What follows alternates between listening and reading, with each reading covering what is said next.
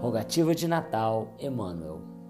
Senhor Jesus, quando chegastes à terra na manjedoura, as sombras dominavam o mundo inteiro. Sombras no trabalho em forma de escravidão, na justiça em forma de crueldade, na governança na forma de tirania e na mente do povo na forma de ignorância e miséria.